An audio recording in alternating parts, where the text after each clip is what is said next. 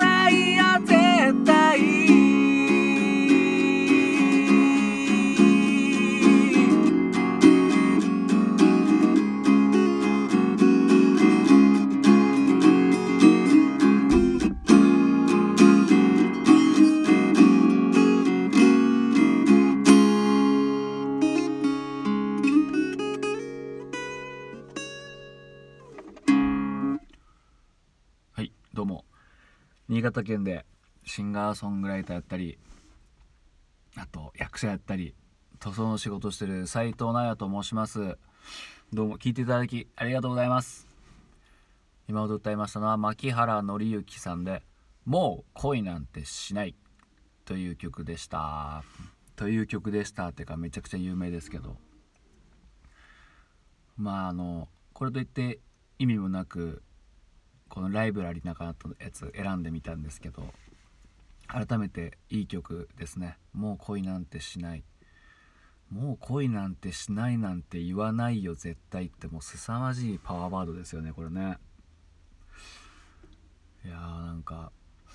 うん僕はね本当に恋愛のことでそんなにね考えたことないんですよね。だからこんなに歌に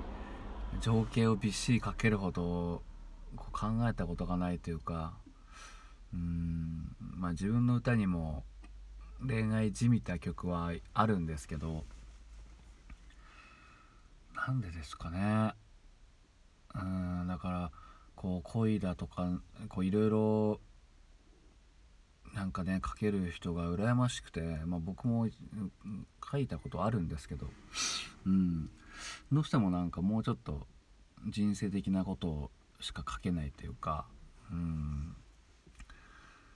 いや僕もまあ多分ね単純に恋愛の経験値が足りないのかなという感じも思うし、うん、そこまで恋愛体質じゃないっていうこの悲しさもありますよね。うん。あと僕はあんま悩まないのでこう悩んで悩んで眠れないってこともなくてうんどどっかねこう感情の高ぶりがこう欠落してるんですよね。うん高ぶってもこう睡眠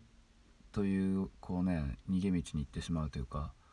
すぐ寝ちゃいますねうんだからうんなんかちょっとこうふわっとしてるんですよね、うん、自分で言うのもなんですけどね、うん、あちなみになんか最近のやつちょっと聞き返したらちょっとギターの音がでかくてうんまあ僕が優しく優しめに歌うとギターにかき消されたのでちょっとマイクの位置をですね。